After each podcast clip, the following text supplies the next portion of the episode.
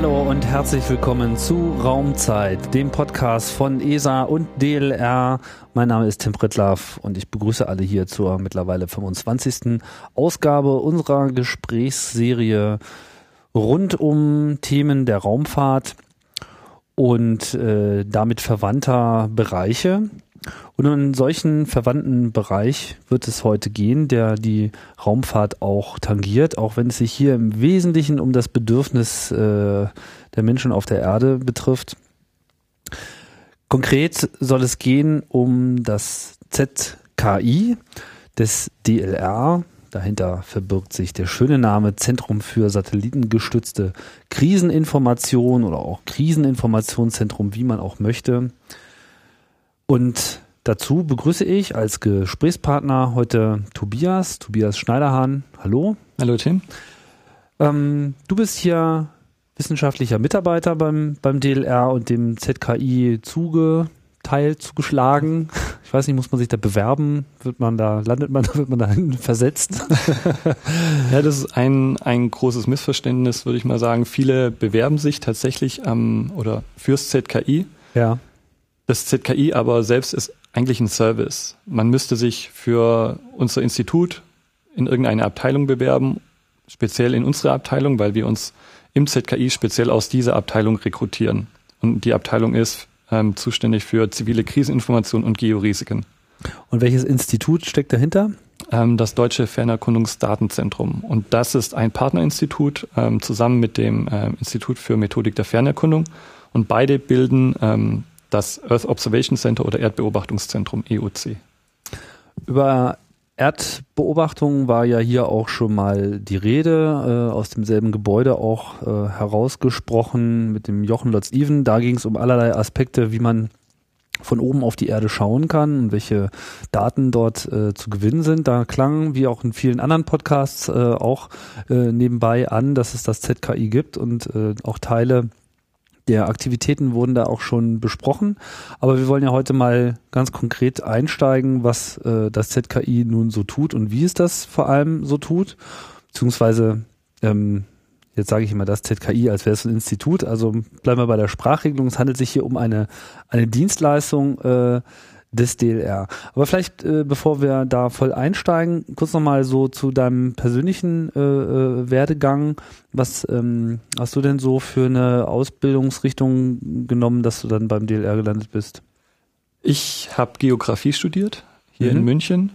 Ähm, wir haben auch sehr viele Geografen, weil ähm, im ZKI es sehr wichtig ist, dass man Zusammenhänge sehr schnell erkennen kann. Das ist eine, eine Spezialität auch des geografischen Studiengangs.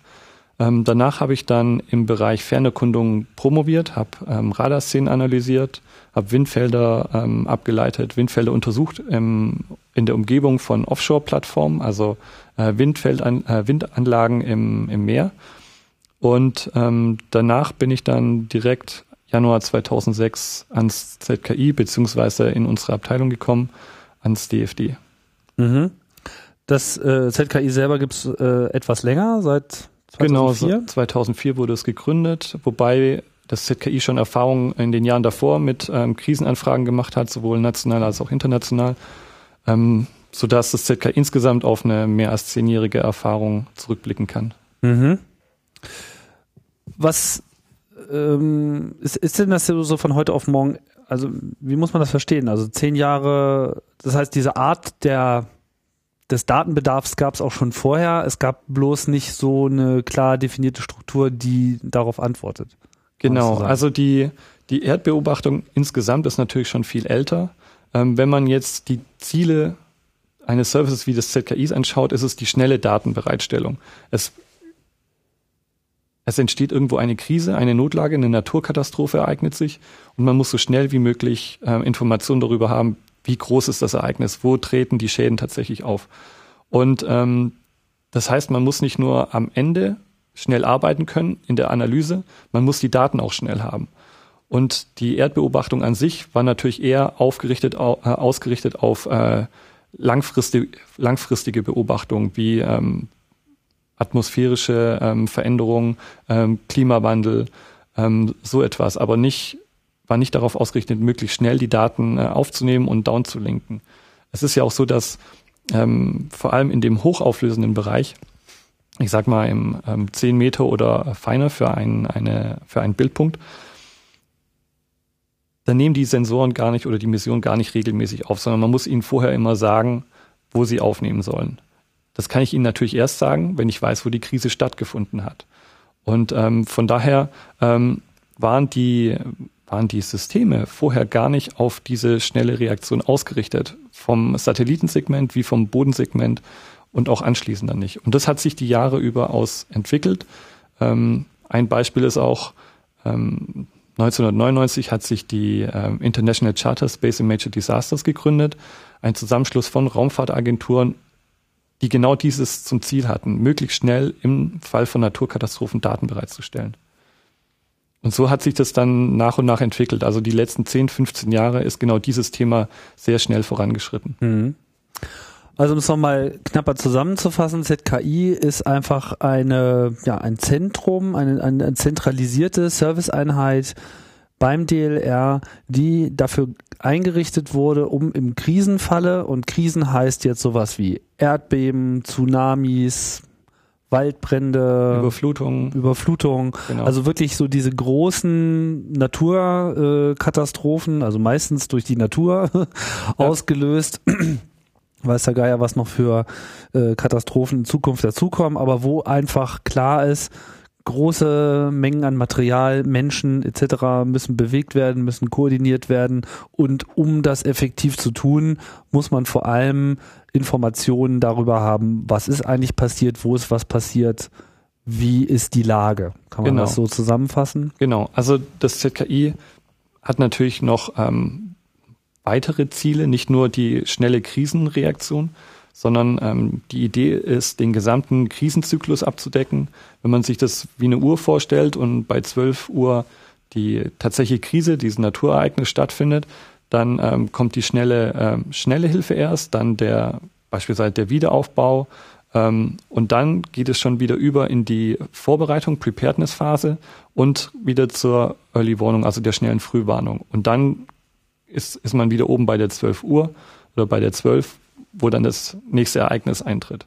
Und die Idee ist natürlich, Dienstleistungen über den gesamten äh, Krisenzyklus hinweg äh, anbieten zu können. Und ähm, ein gutes Beispiel ist auch ähm, das GI-Tues-Projekt, in, in dessen Rahmen wir auch als ZKI, als DLR mit noch anderen ähm, Projektpartnern ähm, das Frühwarnsystem, das Tsunami-Frühwarnsystem für Indonesien aufgebaut haben. Das ist allerdings jetzt nicht nichts, was rein DLR ist, sondern da waren wir ein, ein Partner, aber das zeigt, dass wir auch schon andere Teile mit abdecken. Und die ähm, Wie heißt das Projekt nochmal? GI? GI-Tues. Also das ist jetzt diese, dieses Tsunami-Frühwarnungssystem. Genau, TUES steht für ähm, Tsunami Early Warning System. Mhm. Und ähm, von daher ähm, weiten sich die, die ähm, Gebiete immer weiter aus, wobei man klar sagen muss, der Schwerpunkt im Moment ist noch ähm, die Notfallkartierung. Das heißt, das ZKI ist auch quasi 24 Stunden im Betrieb. Ist immer Erreichbar. ansprechbar. Genau. Also wir haben einen 24-7-Service. Wir haben eine Hotline. Man kann uns jederzeit erreichen. Jederzeit wird reagiert. Es ist aber nicht so, dass wir ähm, 24 Stunden durcharbeiten. Das heißt, wir haben ein, ein Team von Kollegen und Kolleginnen, die tagsüber anstelle des Büros dann in den äh, Krisenraum gehen und dort Aktivierung abarbeiten oder Turnusaufgaben erledigen. Und ähm, wenn nichts zu tun ist, gehen die auch ganz normal heim. Und wenn eine Krisenkartierung ist, haben wir eine Rufbereitschaft und dann wird, wenn fertig gearbeitet werden muss, wird dann bis spät in die Nacht gearbeitet oder auch in der Nacht reingekommen ins, ins ZKI. Also von daher decken wir mit der Rufbereitschaft dann wie im Krankenhaus die volle genau, 24 wollte ich auch gerade sagen. So wie Bereitschaftsdienst bei den Ärzten. Wenn genau. was ist, macht piep und dann ja. muss man auch raus aus dem Bett. Ja. Und dann gibt es eine entsprechende Verfügbarkeit, wer jetzt quasi der Erste ist, der aufstehen muss. Gutes Beispiel ist jetzt, wir haben vorhin einen Anruf vom, ähm, von dem deutschen Nutzer bekommen, dem gemeinschaftlichen Melde, äh, Meldezentrum äh, für Bund und Länder, dem GMLZ, die ähm, die Endnutzerfragen, Anfragen zu bündeln und ähm, die haben jetzt ausgelöst fürs THW. Das heißt, wir werden ziemlich sicher dieses Wochenende für das THW dann äh, Karten erstellen. Weil wieder irgendwas Schlimmes passiert ist. Ja, es, es muss nicht immer eine Naturkatastrophe dahinter stecken. Manchmal ist auch einfach die Dringlichkeit der Anfrage ausschlaggebend. Ähm, Im Moment ist ähm, in Ostafrika mit der, mit der Dürre und den ähm, Bevölkerungswanderungen eine sehr, sehr knifflige Lage. Und das THW ist dort vor Ort in mehreren ähm, ähm, Flüchtlingslagern aktiv und möchte, weil sich dort gerade so viel bewegt, ähm, immer wieder ein Update haben, immer wieder die neuesten Informationen haben, wo sind die Flüchtlingsströme, wie entwickeln sich die Lager, in denen sie aktiv sind. Auch um sie, um die Lager besser managen zu können. Und diese Flüchtlingsströme lassen sich mit Satelliten beobachten? Die Flüchtlingsströme nicht. Wir machen in erster Linie ein, äh, ein Camp-Monitoring. Das heißt, wir nehmen sehr hochauflösende Bilder von den Camps auf und ähm, können dann zum Beispiel die Entwicklung der Camps darstellen, wo sie kleiner geworden sind, wo sie größer geworden sind.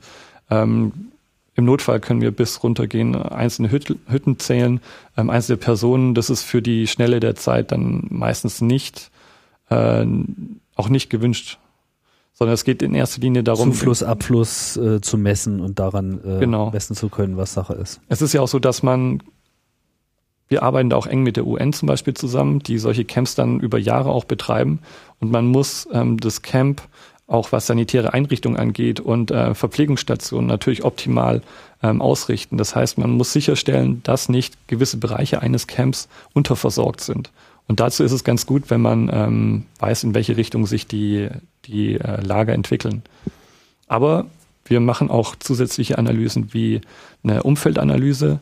Ähm, Flüchtlingslager können extrem groß sein, ähm, zum Teil bis zu mehreren hunderttausend Einwohnern.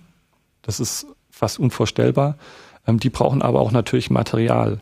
Und viele Flüchtlinge, die dort wohnen, gehen einfach ins Umfeld und holen sich Brennholz das heißt, wir, ähm, wir machen so eine Art Vegetationsmonitoring, wie sich die Umgebung mhm. verhält, wie weit muss man gehen, um zum nächsten Brennholz zu kommen. Ist es überhaupt noch machbar? Sind die Ressourcen überhaupt noch vorhanden, etc. Genau. Das ist ja eigentlich, könnte man ja sagen, das ist ja äh, allein schon wahrscheinlich ausreichend, um eigentlich 24-7 Bericht zu erstatten, oder? Ja, wobei die Anfragen im Moment noch sehr ähm, ich sag mal, spärlich sind. Ähm, es ist jetzt nicht so, dass ähm, UNHCR für jedes Camp, das sie betreiben, dann ständig auf uns zukommen und sagen, wir brauchen da jetzt Karten. Ähm, insgesamt ist diese, ähm, diese Art der Informationsbereitstellung immer noch ein bisschen in den, steckt noch in den Kinderschuhen. Die, die meisten Hilfsorganisationen haben über Jahrzehnte ähm, mit konventionellen Methoden gearbeitet und allein ähm, das Bewusstsein, dass sie, wenn sie ich sag mal, 10.000 Euro in Satellitendaten stecken und die Analyse dazu, sich auf der anderen Seite vielleicht ähm, 50.000 Euro in Zelt und äh, Verpflegung dann sparen, das ist noch nicht ganz durchgedrungen. Das heißt, ähm, das muss man auch noch dazu sagen, das Ganze ist jetzt nicht unbedingt immer äh, kostenlos. Ja, also bisher hat, hatten wir das immer über, über Forschungsprojekte abgedeckt, weil es eben noch in den Kinderschuhen steckt. Man ähm, man muss ja nicht nur die, das Bewusstsein beim Nutzer schaffen, dass es neue Technologien gibt, die er zu seinem Vorteil einsetzen kann. Ähm, es ist ja auch so, dass es eine sehr große ähm, ja, Bandbreite an, an möglichen ähm, Nutzungsarten gibt, für die man erstmal auch ähm, validierte Methoden vorhalten muss. Und das ist natürlich auch etwas, was ein sehr langwieriger Prozess ist. Mhm. Ähm, versuchen wir das mal so ein bisschen auseinander zu äh, flechten. Da war ja doch eine ganze Menge äh, drin. Vielleicht erstmal so die generelle Struktur nochmal. Also, das ZKI ist hier angesiedelt, wir haben es auch noch gar nicht gesagt, in Oberpfaffenhofen auf dem genau. entsprechenden DLR-Gelände, angedockt an äh, das Erdbeobachtungszentrum, Earth Observation Center, EOC, wo wir jetzt uns auch gerade drin befinden. Und ja, auf die schon beschriebene Art und Weise ist man ansprechbar. Es passiert was, es gibt irgendwie eine Anfrage, äh, dann wird entsprechend reagiert. Wer stellt denn diese Anfragen? Also kann ja jetzt nicht jeder kommen ähm, und äh, potenziell gibt es aber viele Interessenten. Jetzt hast du schon angedeutet, es gibt zumindest hier eine Bündelung schon mal so auf Bundes- und äh, Länderebene. Genau. Durch dieses, äh, wie ist das nochmal, Melde? Gemeinschaftliches Melde- und Lagezentrum für Bund und Länder. Mhm. Aber das ist wirklich nur der, der eine Nutzer für Deutschland, der autorisierte Nutzer. Es mhm. hängt vielmehr an den unterschiedlichen Auslösemechanismen. Also es gibt, wie schon mal kurz erwähnt, die International Charter Space and Major Disasters. Ähm, die hat einen bestimmten Kreis von autorisierten Nutzern, den sie sich über Jahre aufgebaut hat. Ähm, das hängt in erster Linie an den Mitgliedstaaten, die sich an, den, an der Charter beteiligen. Da ist Deutschland natürlich auch mit dabei. Und ähm, dann gibt es zum Beispiel das ähm, Projekt SAFER, Emergency Response äh, Service ähm, der Europäischen Kommission. Das finanziert wird durch die, durch die Kommission und die einzelnen Mitgliedstaaten auch die Möglichkeit haben, diesen Service auszulösen. Das deckt dann die komplette Bandbreite ab, von Möglichkeit auszulösen bis hin zur Datenbereitstellung, ähm, die Value-Adding Services wie das ZKI, also die Analysemöglichkeiten und dann die Auslieferung der Produkte. Also da ist man dann in der im, im All-Inclusive Service sozusagen. Wer, wer, sind denn dann äh, die Nutzer von ähm, dem International Charter? Das sind Major Disasters. Sind das dann direkt die Nationalstaaten und dann geht's nochmal durch oder können dann auch so Organisationen wie, weiß nicht, Rote Kreuz oder wer auch immer dort Anfragen stellen? Theoretisch können auch andere Endnutzer Anfragen stellen. Das Problem ist, die Anfrage muss immer über einen autorisierten Nutzer an die Charter geschleust werden, weil wirklich die Charter auslösen dürfen nur die autorisierten Nutzer. Ähm, und diese autorisierten und Nutzer Staaten. Das sind ja, Einrichtungen oder Behörden in diesen Staaten. Mhm. Normalerweise sind es die Zivilschutzbehörden, manchmal ist es im Innenministerium, manchmal im Außenministerium aufgehängt. Das hängt dann von der, von dem, von dem Staat ab, der in der Charta mit vertreten ist. Und ist da jeder Staat irgendwie mit vertreten? Es ist die ganze Welt abgedeckt, zumindest über sogenannte Cooperative Bodies. Das sind ähm, vor allem die UN. Das heißt, jedes Land ähm, in dem auch ein UN-Büro vertreten ist, kann über sein UN-Büro dann die Charta auslösen. Ah, das heißt, das wäre sozusagen der, der Last Resort. Also wenn genau. man nicht äh, über ein eigenes Institut oder Organisation verfügt, die ohnehin schon dort registriert ist, dann kann man auf jeden Fall zu UN gehen und sagen, hier Krise, ja. Katastrophe, Hilfe, Hilfe, äh, wir brauchen Unterstützung und dann wird es dadurch ausgelöst. Genau. Und ausgelöst heißt jetzt auch wirklich, es muss sehr schnell gehen. Genau, also die, die Zielsetzung ist, so schnell wie möglich Daten bereitzustellen in der International Charter. Ähm, der Ver die Charter selbst ist ein Verbund von Raumfahrtagenturen, die gesagt haben, wenn eine Naturkatastrophe passiert, bündeln wir unsere Ressourcen, werfen quasi unsere ganzen Satellitenmissionen in einen Topf und schauen, dass wir so schnell wie möglich über dem Gebiet eine Aufnahme erreichen und die dann für eine Analyse bereitstellen. Das kann sein, dass, das Satellit, dass die Satellitendaten direkt an den Endnutzer gehen, wenn er die Fähigkeit besitzt, die Daten selbst äh, auszuwerten. Oder dass es an einen Value-Adder geht, an ein Projekt, das sagt, okay, für diesen Fall kann ich die, die Auswertung übernehmen. Und ähm, ja, die Erfahrung zeigt, dass ähm, der Mechanismus der Charter ein sehr, sehr effektiver Mechanismus ist. Und das DLR selbst ist ja auch im Oktober letzten Jahres der Charter beigetreten, ist also Vollmitglied wo wir unsere Ressourcen, Satellitenressourcen, den Terrasa X und Tandem X eben bereitstellen. Mhm. Und da möglichst schnell ähm, Radaraufnahmen ähm, zur Verfügung stellen. Radaraufnahmen haben die schöne Eigenschaft, dass sie nicht, nicht auf, ähm, auf die optischen Signale gehen, sondern auf Oberflächenrauigkeiten und damit in einem anderen Wellenlängenbereich agieren. Und durch diese längere Wellenlänge können sie durch, ähm, durch Wolken durchschauen. Ich sag mal, also sie sind von ähm, von dem Wetter nicht mehr in dem Maße abhängig, wie das jetzt optische Beobachtung richtig. wäre. Mhm. Und ähm, das zweite ist, das ist ein System, was ähm, selber aktiv beleuchtet und damit von den Beleuchtungsverhältnissen nicht abhängig ist. Das heißt, wir können eigentlich zu jedem ähm, technisch möglichen Zeitpunkt auch eine Aufnahme von der Erdoberfläche bekommen. Und Radar, das Radarsignal ist dann noch empfindlich auf äh, Oberflächenrauigkeiten Und die Rauigkeit ist natürlich sehr unterschiedlich von Land zu Wasseroberfläche. Damit kann ich eine sehr schöne Differenzierung oder eine Abgrenzung von Land zu Wasseroberfläche machen. In Überflutungsfällen, die ähm, von der Statistik her 50 Prozent aller Anfragen darstellen, ist das natürlich dann das, das Mittel der, der Wahl. Ah, das heißt, da ist dann tatsächlich auch diese Satellitenkombination die beste Wahl? Ja. Ähm, ja, aber Terrasat Tandem X sollte man vielleicht an der Stelle noch ein bisschen mehr erzählen. Das ist ja ein relativ neues äh, Projekt, was erst vor kurzem ähm, gestartet wurde, beziehungsweise vor allem erst vor kurzem in diesen speziellen Tandem-Modus gegangen ist, also ein Erdbeobachtungssatelliten-Pärchen, genau. die koordiniert äh, gemeinsam mehr oder weniger dieselbe Flugbahn fliegen, aber in einem definierten äh, Abstand zueinander, dann äh, an den Polen, glaube ich, äh, ihren Weg kreuzen. Also die, sie haben eine leicht ge geneigte Umlaufbahn. Also es ist eine nahpolare Umlaufbahn. Ja. Und ähm, insgesamt haben die, ist die Flugformation eine Helix, also die sind leicht miteinander versetzt und damit sieht es, wenn man sie im Flug beobachtet, aus, als ob die sich umeinander drehen. Mhm. Ähm, diese Konstellation ist, ist was ganz Besonderes und technisch sehr aufwendig, auch in der, in der Auswertung. Für unsere Zwecke ist diese Formation nicht zwingend notwendig, weil wir eigentlich nur ähm, eine Aufnahme von einem der beiden ähm, Satelliten brauchen. Wir brauchen jetzt nicht beide Kapazitäten, weil die Mission ist ja dafür in erster Linie ausgerichtet, um ähm, ein weltweites Höhenmodell zu, zu generieren mit einer Auflösungsstufe, die so noch nicht verfügbar ist und äh, wird damit auch einen, einen neuen Standard setzen. Für unsere Analyse, wir brauchen einfach nur ein einzelnes Bild und kein Bildpaar. Wir brauchen insofern doch ein Bildpaar, nicht gleichzeitig aufgenommen oder nahezu gleichzeitig, sondern ein Bild vor der Katastrophe und ein Bild nach der Katastrophe.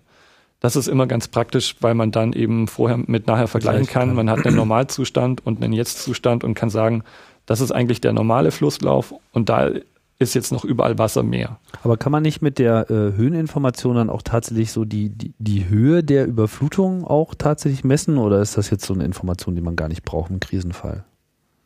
Brauchen tut man die schon. Ja, kann man die auch so ähm, schnell gewinnen?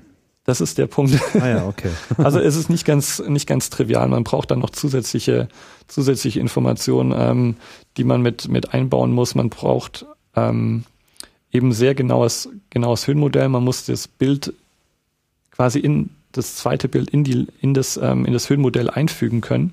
Und ähm, man braucht dann eine, auch eine gewisse Modellierfähigkeit. Und ähm, das ist noch eine, eine, eine Sache, die, an der wir auch dran sind, die aber aufgrund auch der Datenlage nicht immer möglich ist.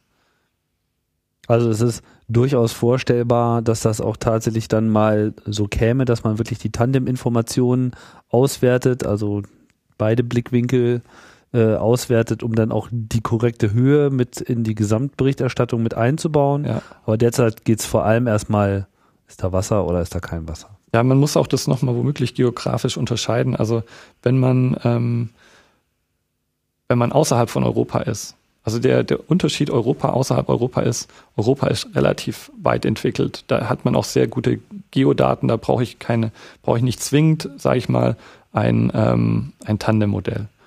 Da habe ich ähm, womöglich aus Flugzeug getragenen ähm, Systemen schon viel höher, ähm, viel höher auflösende ähm, Höhenmodelle. Wenn ich aber nach Afrika schaue oder Südamerika, da macht es dann durchaus Sinn, ähm, solche Modelle zur Anwendung zu bringen, zumindest für unsere, für unseren Service. Ähm, da sind es aber dann mehr ähm, Flächenfluten, wo die, die Höheninformationen, zumindest die Überflutungshöhe, keine so große ähm, Bedeutung mehr hat. Da macht es fast mehr Sinn zu schauen, wie lang stand da Wasser über die Zeit. Weil weil man natürlich dann gewisse ähm, Epidemien hat, die sich daran anschließen, wenn ich da Wasser lange stehen habe. Mhm. Die zeitliche Konstante, ja. äh, zeitliche Variable an der Stelle. Aha. Und das fließt aber auch alles mit ein in die Berichterstattung. Meine, wenn jetzt diese Anfrage kommt, wie konkret ist denn diese Anfrage? Also wird ganz konkret nach bestimmten Daten äh, angefragt oder ganz konkret nach bestimmten Bereichen oder wird einfach nur gesagt, so hier Katastrophe, Pakistan, liefert uns mal alles, was irgendwie äh, geht und wir gucken dann selber mal, was wir damit anfangen können? Oder ist das schon, dass man wirklich sagt, wir brauchen jetzt hier ganz konkret eine Information, um das, das, das und das abschätzen zu können und dann wird auch nur diese Information übermittelt. Was, das ist, was wird gefragt, was, was geht zurück? Wieder ganz unterschiedlich. Also ähm, bei der Charter ist es normalerweise so, dass einfach nur ein Ereignis passiert und der Nutzer sagt, ich brauche dafür Daten. Ähm, man weiß inzwischen, was normalerweise bei was für einer Katastrophe dann an Informationen letzten Endes gesucht ist. Wir haben aber auch, ähm, wie gesagt, dieses äh, Safer-Projekt auf europäischer Ebene. Da ist nicht nur das Ziel gewesen, äh, diesen Service auf operationelle Beine zu stellen, sondern man hat die ganze Kette standardisiert, verbessert, operationalisiert. Und ein Element davon ist auch ähm, sozusagen ein Bestellformular ein Auslöseformular, wo der Nutzer bestimmte Sachen angeben muss. Zum Beispiel den Disaster-Typ, aber er kann auch schon gewisse Produkte ankreuzen. Das heißt, das Projekt hat schon ein Produktportfolio entwickelt ähm, für gewisse Disaster-Typen und der Nutzer kann sich das Portfolio anschauen, kann sagen, okay, das kann ich brauchen, das kann ich brauchen. Er kreuzt es nur noch an und am Ende kriegt er genau das, was er angekreuzt hat, auch geliefert. So ein Krisenkaufhaus. In etwa, ja. Was, was für äh, Katastrophentypen werden denn unterschieden? Erdbeben, Flut, Feuer, Landslides, ähm, der Richtung. Also von Brände. den Naturereignissen äh, her. Ja. Und was für unterschiedliche Datenprodukte können jetzt da jeweils geliefert werden? Ist also das jetzt eine unendliche Zahl oder? Nein, das sind im Moment sind es fünf verschiedene Produkttypen, zumindest für die schnelle Kriseninformation. Das ist ein, eine Referenzkarte. Das ist für Europa weniger interessant, weil man da normalerweise gute Karten, ähm, eine gute Kartenlage hat. Aber für Afrika ist es manchmal ganz praktisch, dass man erstmal guckt, wie ist die Lage insgesamt? Also wie sieht die, wie sieht's vor Ort überhaupt aus? Da, dazu kann man ein Archivbild nehmen. Mhm. Und ähm, dann gibt es die, die Krisenprodukte. Das ist ein, ähm, wir nennen es Disaster Extent, einfach mal das, das Ausmaß. Das Ausmaß hm. Und dann kommt die, das Damage Assessment, das dann dieses Ausmaß schon kombiniert mit den, ähm, ich sag mal, mit den Werten, die vorhanden sind. Dass man sagt, okay, dieses Gebiet ist stärker betroffen oder ähm, diese Stadt, wenn ich jetzt ein Erdbeben habe, dieser Stadtteil, der ist zu 100 Prozent beschädigt, dieser Stadtteil, ähm, der ist eigentlich noch vollkommen intakt sodass die Helfer vor Ort schon ihre Kapazitäten äh, zielgerichteter einsetzen können. Und dann gibt es jetzt noch zusätzlich zwei weitere Produkte. Das eine ist ähm, das Bevölkerungsprodukt. Da kann man anfragen, ähm, wie groß die, die Anzahl der Bevölkerung ist, die von dem Ereignis betroffen ist. Das ist ähm, natürlich auch in der Schnelle der Zeit erstmal so eine Daumengröße, die sich dann über die Zeit auch verfeinert. Aber das ähm, hilft den ähm, vor allem so Organisationen wie World Food Program ähm, einzuschätzen, wie viel Hilfsmittel müssen dorthin transportiert werden. Also gerade dieser Logistik-Aspekt ähm, ist sehr wichtig. Und das fünfte Produkt sind dann ähm, Evakuierungspläne, was auch nicht immer relevant ist. Deshalb hat man eben die Möglichkeit, sich unter den Produkten eins auszuwählen oder mehrere. Mhm wenn jetzt so eine Anfrage äh, reinkommt, ich meine, das hat ja auch alles so ein bisschen was von Feuerwehr, ne? Ja. Hat man so gleich so dieses Bild im äh, Kopf, so mit Rutschstangen und so weiter, die äh, gibt's hier, soweit ich weiß, nicht. Aber trotzdem muss man ja äh, dann in dem Falle, muss es ja nicht nur jetzt jemanden geben, den man so aus dem, ähm, aus dem Bett klingelt, sondern es muss ja dann auch irgendwie mehr oder weniger klar verteilt sein, wer kümmert sich jetzt äh, um was. Wie ist denn das, ähm, ist das strukturiert und wenn ja, wie, wie ist das strukturiert oder bespricht man ja. sich dann immer so äh, ab, so je nachdem wer jetzt so gerade da ist, wer sich dann um was kümmert? Also auf dem Level, auf dem das ZKI arbeitet, ähm, läuft das nicht mehr auf Zuruf, sondern das muss schon sehr gut strukturiert und organisiert sein. Ähm, wir haben ein, ein Rollenmodell eingeführt. Wir haben fünf verschiedene Rollen im ZKI, die ähm, den Erstkontakt, also den Rapid Mapping Coordinator. Wir haben dann den Activation Manager, der koordiniert dann die äh, Kartierungsaktivitäten. Wir haben einen Bildverarbeiter, einen äh, Geoinformationsexperten und noch einen ähm, Datenmanager. Das sind die fünf, fünf Rollen. Und diese sind kontinuierlich besetzt. Und gespeist werden diese fünf Rollen eben in erster Linie aus der einen Abteilung äh, zivile ähm, Kriseninformation und Georisiken. Das heißt, wir haben einen Pool von ungefähr 23, 24 Leuten, die dann in dem Rot Rotationsmechanismus diese Rollen belegen. 23 Leute, fünf Rollen. Aber was ja. heißt jetzt Erstkontakt? Der Erstkontakt das ist derjenige, der die, die Anfrage entgegennimmt. Genau. Das ist auch dann derjenige, der dann auch den, den weiteren Kontakt hält. Nein. Sozusagen die Kommunikationsschnittstelle nach außen oder? Zumindest nicht beim ZKI. Bei anderen Service-Providern mag das dann anders äh, ja. geregelt sein. Bei uns ist es so, dass der, der Erstkontakt den, äh, die, die E-Mail ständig im Auge behält von, ähm, vom ZKI und auch ähm, das Krisentelefon in der Hand hält, mhm. wovon die Nummer an eben die ganzen Nutzer verteilt ist und an die ganzen Mechanismen. Und dort gehen die Anfragen dann ein. Und ähm, es findet der hier eine erste Schmiere, der muss, ja, muss auf alles reagieren. Der steht ja. ständig unter Strom. Ja. und die anderen, die können, ich sag mal, noch so ein bisschen in Warteposition verbleiben. Und wenn dann klar ist, die Aktivierung kommt ans ZKI, dann ähm, wird, werden die anderen Rollen aktiviert. Und ähm, wir haben da immer noch im Moment zumindest noch eine gewisse, gewisse Vorlaufzeit, weil dann erst noch die Daten bestellt werden müssen. Dann müssen die Satelliten getaskt werden, das heißt, ähm, die müssen programmiert werden. Dazu muss man warten, bis man überhaupt erstmal in den äh, Empfangsbereich von den Satelliten kommt. Dann müssen die drüber fliegen, müssen aufnehmen, die Daten müssen runtergespielt werden, wieder prozessiert werden. Und dann schlagen sie bei uns im okay. ZKI. Spielen wir das doch vielleicht mal so äh, durch oder vielleicht gibt es ja auch ein gutes Beispiel, woran man das äh, konkret festmachen kann. Mir fällt natürlich jetzt hier gleich äh, der Tsunami in Japan ein, der ja hier sicherlich auch für ordentlich Beschäftigung äh, gesorgt hat. Ja.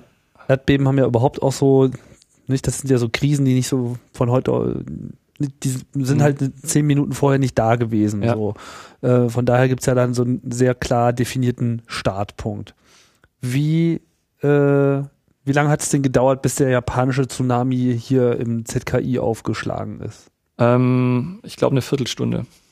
Also es war extrem schnell. Viertelstunde nach dem Erdbeben oder eine Viertelstunde nach dem Viertelstunde Tsunami? Nach dem Erdbeben. Nach dem Erdbeben. Haben wir einen Anruf bekommen, dass es jetzt was Schlimmeres gibt. Und wer hat da angerufen? Das war ein Vertreter aus dem japanischen Parlament. Das hatte sich, glaube ich, zu dem Zeitpunkt sogar gerade, hat gerade getagt.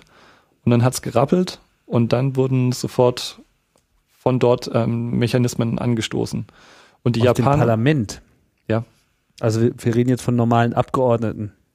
Ich weiß jetzt nicht, wer das dann genau ist. Japan ist in was Japan ist ja selber ja Mitglied in dieser genau, Charta, in Charta, dadurch, dass sie äh, mit der japanischen Raumfahrtbehörde Mitglied ist. Sind die ganz gut vernetzt und ich kann ja, ich weiß jetzt nicht, wie der, wie der Name von dem Kollegen hieß, der da, der dann ausgelöst hat, aber wir wussten nach 15 Minuten, dass wir als ZKI aktiv werden müssen.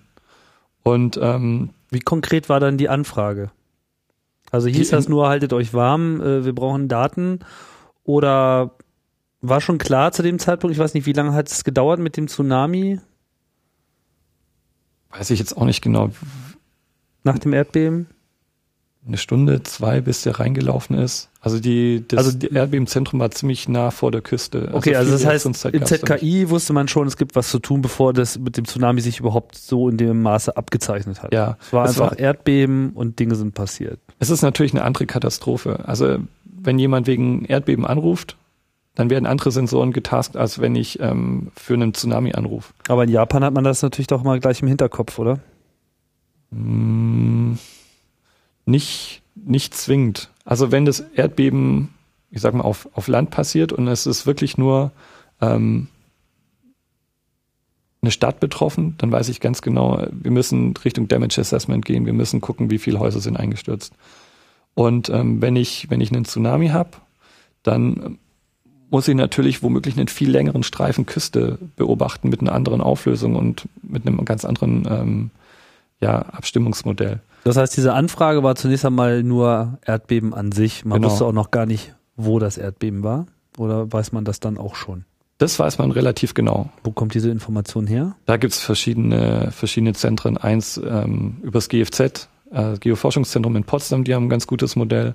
Ähm, USGS, ähm, Das sind die Amerikaner, die haben auch ein ganz gutes Modell. Also da gibt's. Was heißt, sie haben ein gutes Modell? Müssen die da nicht konkrete Sensoren haben oder was? Also wer erfasst diese Informationen? Wer vermag äh, das überhaupt so schnell zu verorten, wo ein Erdbeben jetzt sein Zentrum hat? Es sind natürlich verschiedene Sensoren global verteilt. Letzten Endes ist es aber auch ja nur eine, eine indirekte Information. Also man muss dann schon, ich sag mal auch in gewisser Form modellieren, wo dann tatsächlich das Epizentrum ist. Das heißt, verschiedene Sensoren liefern mehr oder weniger in Echtzeit Daten ab und mhm. man merkt, oh, hier gibt's Bewegung. Das wurde von diesen 10, 20 Sensoren äh, gemessen und dann fließt das sofort in so ein Modell ein, in ein mathematisches Modell und aus dem kommt dann raus, also das sieht aus wie ein Erdbeben, die und der und der Stärke und vermutlich lag es dort. Ja, das Erdbeben findet ja irgendwo zwischen den Sensoren statt. Ja. Ähm, geografisch gesehen und auch in einer unterschiedlichen Tiefe. Und von daher muss es schon irgendwo auch berechnet werden. Das heißt, zu dem Zeitpunkt der Warnung war eigentlich schon klar, Erdbeben vor Japan. Genau. Mhm. Und ähm, wir haben dann alles äh, in Bewegung gesetzt, haben dann auch über die, über die Charter dann ähm, schon relativ schnell Daten bekommen. Wie konkret war denn jetzt die Anfrage? Also was wollte man wissen? Was, äh, also wenn ich dich richtig verstanden habe, erstmal halt so die Erdbebenlampe geleuchtet. Das ja. heißt, man musste schnell in dieses Vorher-Nachher-Ding reingehen. Aber von Japan gibt es ja wahrscheinlich ziemlich genaue Daten und Karten schon. Ja, man muss da auch immer noch ein bisschen aufpassen. Ähm, man kommt nicht immer an alle Informationen dann zu dem Zeitpunkt auch ran.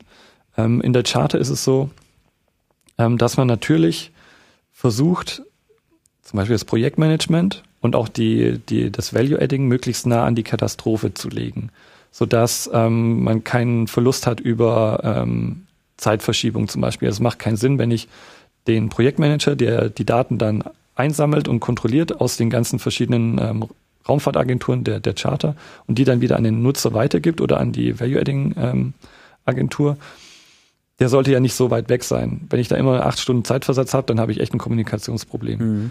Und ähm, wenn ich es aber zu nah rein äh, an, den, an den Ort bringe, zum Beispiel an die Zivilschutzbehörde, die betroffen ist, dann kann es sein, dass die alles andere zu tun hat, als sich um Satellitendaten zu kümmern und die zu koordinieren.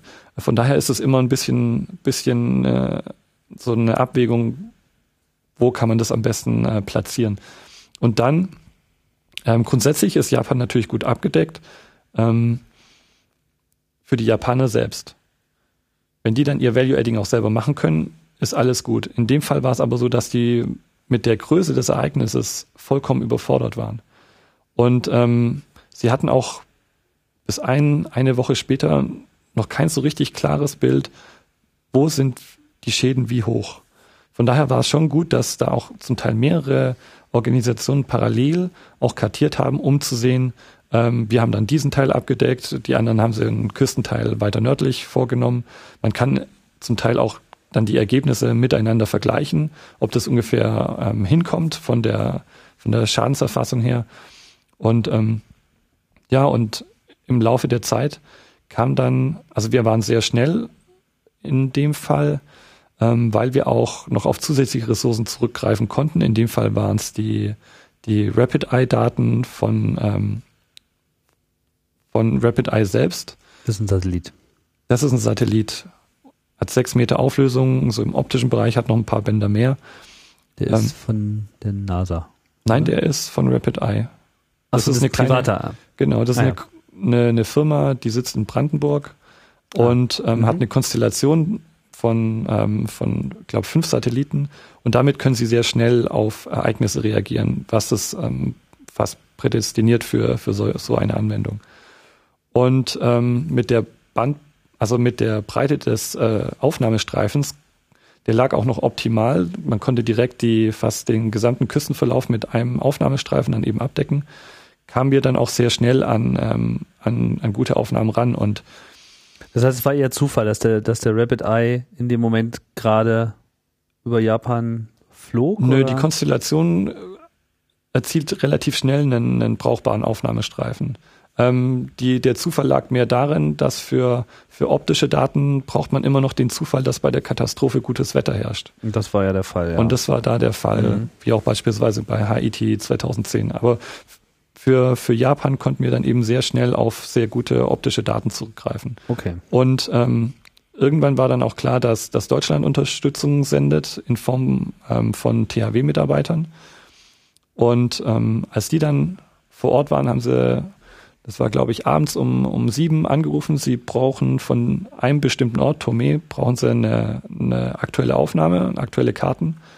Und ähm, wir haben uns dann mit European Space Image, Imaging äh, zusammengeschlossen, für die wir hier auch am, am EOC das Bodensegment für, für die Aufnahmen ähm, betreiben. Und haben es dann geschafft, dass nach 16 Stunden das fertige Produkt beim THW war.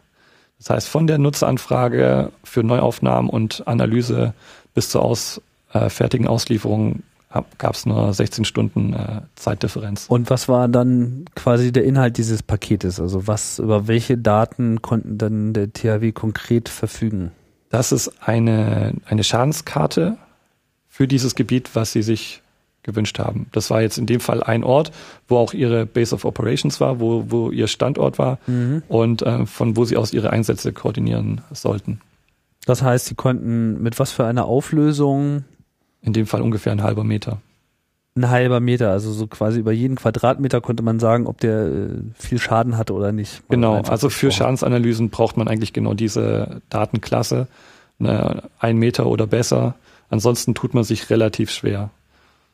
Weil man zu viele Sachen mit einbezieht, die dann aussehen wie Schaden, aber gar keiner sind? Oder? Weil man einfach keine sichere Aussage treffen kann. Also je größer die Bildpixel sind, desto mehr Inhalt ist in einem Bildpixel schon vereint. Ja. Und desto, ich sag mal, verschmierter sehen die Bilder dann auch aus und desto weniger genau sehe ich ähm, den Schaden. Und das war jetzt allein auf den äh, Daten, äh, vom, den der Rapid Eye geliefert hat, basiert? Das war auf, da, auf äh, Daten ähm, von Worldview und äh, GeoEye. Das sind zwei andere Missionen, amerikanische Missionen, die über European Space Imaging ähm, ah ja, okay. vertrieben werden. Für die Rapid Eye Daten haben wir für die großflächige Schadensanalyse entlang der Küste dann gemacht oder hergenommen. Und als dann der Tsunami aufschlug, gab es dann quasi eine neue Anfrage oder eine erweiterte Anfrage? Ähm, meistens ähm, verschmelzt man dann die beiden Anfragen. Also wenn ja. es sich immer noch um ein und dasselbe Ereignis ähm, handelt, dann ist es meistens so, dass die Ereignisse sich ein bisschen oder dass die auch kaskadieren können, dass es sich im Laufe der Zeit verändert. Ob das jetzt geografisch ist, dass ich erst die Überflutung am Oberlauf habe und es dann den, den Fluss hinunterläuft. Dann habe ich verschiedene AOIs, man lässt es aber trotzdem in einer Aktivierung. Oder ähm, wie jetzt im Tsunami-Fall in Japan, dass sich das Ereignis an sich ein bisschen verändert, aber die, die Aktivierung bleibt dann trotzdem dieselbe. Die Produkte oder die Anfrage an sich ist dann ein bisschen anders, aber man trennt es dann nicht, nicht zwingend. Wie viele Leute haben denn dann daran gearbeitet? Im ZKI? Mhm. Über die Zeit vielleicht gleichzeitig, ich schätze mal so sieben oder acht. Das hängt aber wirklich davon ab, ähm, wie auch die Daten eintrudeln. Für, für Haiti war es ein bisschen anders. Das war eine riesige Fläche von vornherein. Und der Wunsch war ein detailliertes Damage Assessment. Also auch das Produkt war relativ, ähm, ja, war mit viel Arbeitsaufwand verbunden. Und da hatten, hatten wir dann zum Teil 20 bis 25 Leute, die parallel ähm, kartiert haben. Also Haiti, wir sprechen von dem großen äh, Erdbeben in Haiti 2010, genau. äh, im Januar 2010. Ja. Ähm, auch das ist über das, äh, also wo, wo kam da die Anfrage dann her? Hat Haiti da, Haiti hat ja wahrscheinlich dann das über die UN dann aktiviert, wenn ich das richtig. Für Haiti war es insofern interessant, als dass mehrere unterschiedliche Organisationen gleichzeitig aktiviert haben. Mhm. Ähm, jede Charteragentur kann auch für eine andere auslösen oder für eine andere Organisation. Und ähm, in dem Fall waren es sowohl die Kanadier als auch die Deutschen als auch die Franzosen. Und dann sprang noch irgendwann auch noch kurzfristig die UN mit auf. Also wir hatten nicht das Problem, dass Kein wir zu wenig, Anfragen, ja. zu wenig Anfragen gehabt hätten. Aber das Gute ist ja, dass alle mehr oder weniger die gleiche Information haben wollen. Also es ist nicht deshalb dann mehr Arbeit. Wie lange, vielleicht bleiben wir trotzdem noch mal so ein bisschen bei dem Japan-Desaster, weil man da, glaube ich, eine ganze Menge dran festmachen kann. Wie lange ist man denn dann beschäftigt? Ich meine, dieses, die Katastrophe ist ja eigentlich bis heute noch nicht so richtig äh, beseitigt. Ja. So, ich weiß nicht, ob dieser Überblick, den äh, man haben muss, so jetzt mittlerweile äh, existiert. Also für, für Japan war, wenn man es jetzt wieder an der Charter ähm, festmacht, war die Aktivierung relativ lange offen. Klassischerweise sind die Charteraktivierung 10 bis 14 Tage offen. Dann sagt man, normalerweise ist dann die akute äh, Krise erstmal vorbei, dann geht es in eine andere Phase über. Und ähm, für Japan ähm, war es, glaube ich, letzten Endes fast vier Wochen offen. Wobei sich das natürlich dann auch verschoben hat. Das ZKI war dann nicht in allen Phasen ähm, präsent. Also wir haben, waren mit die schnellsten und ähm, sind dann aber zu einem gewissen Zeitpunkt wieder ausgestiegen, weil sich das dann ja nicht nur Richtung Tsunami verschoben hatte, von Erdbeben zu Tsunami, sondern dann war es dann eine nukleare Katastrophe. Und ähm, da sind wir dann relativ schon in der Mitte, wo es dann Tsunami-Anfrage war, wieder ausgestiegen, weil wir unsere Arbeit dann schon geleistet hatten. Wir waren dann schon fertig.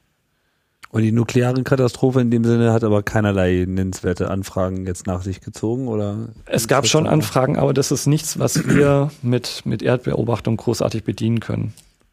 Also das ZKI ist ja was, ähm, ein Service, was sich versteht, dass es nochmal Analysen auf Satellitendaten aufsetzt. Wir sind keine reinen Datenbereitsteller. Dafür gibt's die kommerziellen Wege, dafür gibt's die Charter. Das müssen nicht wir machen. Und äh, wenn ich wissen will, wie ist der Zustand des Kernkraftwerks, dann brauche ich halt nur höchstauflösende Satellitenbilder. Und das war in dem Fall äh, eigentlich ganz gut abgedeckt. Okay, also hier geht's vor allem um den Gesamtkontext. Genau. ähm, wenn man jetzt diese ähm, Dinge dann entscheiden muss, ich meine, weiter bleiben wir bei Japan, also es kam die Anfrage Erdbeben. So, haben wir schon klar, okay, jetzt muss man eben verschiedene Satellitenbetreiber äh, ansprechen. Wie gut sind da die, also wie direkt sind da die Kanäle? Sehr direkt nehme ich mal an. Ja. Da ruft man dann an und äh, die haben auch eine entsprechende Notfallnummer. Ja. Also bei der Charter, die ist zum Beispiel genau darauf ausgerichtet. Ähm, innerhalb von drei Stunden nach der Anfrage des Nutzers, dann muss man natürlich erstmal überprüfen, ist die Anfrage korrekt, äh, was muss man dafür ordern. Ähm, spätestens nach drei Stunden hat jede Raumfahrtagentur, die dafür notwendig ist, ähm, sozusagen das Autoformular für die für das Tasking der Satelliten vorliegen. Und dann hat man noch, ich sag mal, das dann dauert es noch mal ein zwei Stunden, dann sind die Satelliten normalerweise programmiert. Und dann hängt es wieder von der Mission ab und den den Orbit-Parametern, wann fliegt der der spezielle Satellit da wieder drüber und kann aufnehmen. Das kann manchmal sehr schnell gehen. Ähm, das kann manchmal aber auch vielleicht dann doch noch einen Tag oder vielleicht noch zwei dauern. Aber jetzt äh, Terrasar X und Tandem X sind auch zum Einsatz gekommen in Japan? Ja. Und was heißt das dann konkret? Also welche was was wird da veranlasst? Also man sagt denen das nächste Mal, wenn ihr über Japan fliegt, übertragt doch bitte alles, was ihr habt. Also der, ja, der, der, so der Punkt ist, grundsätzlich nehmen die ähm, diese Sensoren ja nicht permanent auf, sondern man muss denen ja dann sagen, wann und wo. Und dieses wann hängt vom Orbit ab und das wo hängt von dem AOI ab, was wir vom Nutzer bekommen. Das heißt, wir brauchen auf der einen Seite AOI. AOI heißt Area of Interest. Hm, okay. Das heißt, er spezifiziert, wo ist, ähm, wo will er Informationen haben oder für welches Gebiet. Und mit dem geht man dann in die Satellitenprogrammierung dann rein. Und mhm. für uns, für Japan war es dann so, dass wir ja dann schon äh, Chartermitglied waren. Wir wussten dann ganz schnell auch von den vom, vom Epizentrum des Erdbebens her, wo sind die hauptbetroffenen oder womöglich hauptbetroffenen Küstenabschnitte und haben darauf dann ähm, den Satelliten ausgerichtet. Und das ZKI hat eben auch eine, ähm, eine Funktion ähm, innerhalb der Charter. Das heißt, wir programmieren dann für Charteranfragen, wo Terrasa X gebraucht werden kann, dann diese Systeme und ähm, da haben wir auf unserem PC-Terminal haben wir dann einfach eine Software, womit wir uns dann einloggen können und den Satelliten dann programmieren können. Dazu muss man sagen, wir befinden uns ja hier äh, in Oberpfaffenhofen auf dem Gelände, wo noch sehr viele andere Institute untergebracht sind, unter anderem eben auch das äh, GSOC, das äh, German Space Operations Center. Und eine Aufgabe des GSOC ist halt die Steuerung des Terrasar äh, Projektes und Tandem X Projektes. Genau, dort findet die Missionskontrolle. Das ist also statt. hier quasi in Spuckweite. Ja, 100 Sprich, Meter. Man kann hier einfach direkt äh, auf die Systeme zugreifen. Man, es gibt hier quasi das ZKI hat so einen direkten Zugang oder lässt man das das, das GSOC machen oder? Nein. also das ist ähm, soweit automatisiert, dass ähm, das GSOC da nicht direkt angesprochen werden muss, sondern es ist einfach schon vorgegeben über zum Beispiel Order-Prioritäten. Man kriegt einen Zugang, um ordern zu können und der wird mit gewissen ähm, Rechten versehen, sodass alles andere danach beim Ordern automatisch passieren kann. Mhm. Und diese Krisenanwendungen gehen halt mit einer sehr hohen Priorität rein. Das heißt, die können kaum überstimmt werden oder rausgeworfen werden können, wenn sie mal im System sind. Und ähm, das heißt, wir geben einfach nur ein und dann kriegen wir irgendwann das prozessierte Bild raus. Alles andere ist automatisiert. Es wäre, es würde, glaube ich, für ziemlich viel Chaos sorgen, wenn man dann erst noch ähm, zur Missionskontrolle rennen müsste oder zum GESOC rüber und dann zu sagen, ja, dreht da mal. Wie lange braucht ähm, Terrasar, um einmal komplett äh, um die Erde herum zu sein? Da muss Gute man nachdenken. Frage. Ich glaube. Circa. Wenn mich jetzt nicht alles täuscht. Mal nachgucken. 90 oder 100 Minuten. Ja, also relativ schnell. Ja. Ja. Das Aber heißt, die Erde dreht sich ja dann drunter weg. Ja. Und ähm, bis er dann beispielsweise, wenn er immer auf dem Orbit bleibt, immer in die gleiche Richtung schaut, er schaut, es gibt ja verschiedene Streifen, er schaut eigentlich nach rechts und ähm, man kann den Einfallswinkel dann noch verändern. Das heißt, man mhm. kann noch ein bisschen bestimmen, wo er dann tatsächlich hinschaut. Wenn man aber alles konstant lässt und man lässt ihn einfach nur um die Erde fliegen und den gleichen Streifen aufnehmen, dann würde er nach, glaube nach elf Tagen über die identische Stelle wieder mit den gleichen Aufnahmeparametern fliegen. Alles andere ähm, funktioniert dann über die Verstellung von den, man kann den Streifen breiter wählen. Ähm, es gibt drei verschiedene Aufnahmemodi, die dann unterschiedliche Auflösungen haben und in Abhängigkeit von der Auflösung natürlich einen unterschiedlich großen Aufnahmestreifen. Und man kann die Einfallswinkel noch verändern. Aber das müsste man dann sozusagen auch alles machen, um auf diese niedrigen Zeiten zu kommen. Um zu sagen. Auf die niedrigen Zeiten, das hängt dann auch wieder davon ab, wo das Ereignis auf der Welt passiert.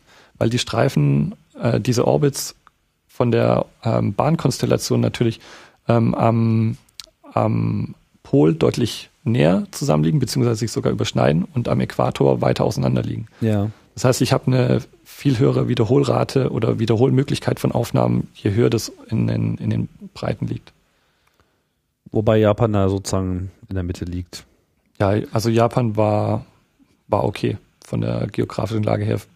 Das heißt, nachdem jetzt die erste Anfrage reinkam, hat man dann auch sofort Terrasar äh, angeworfen. Also ja. das war sozusagen gleich so, da brauchen wir jetzt mal ein Bild. Und wie lange hat er dann gebraucht?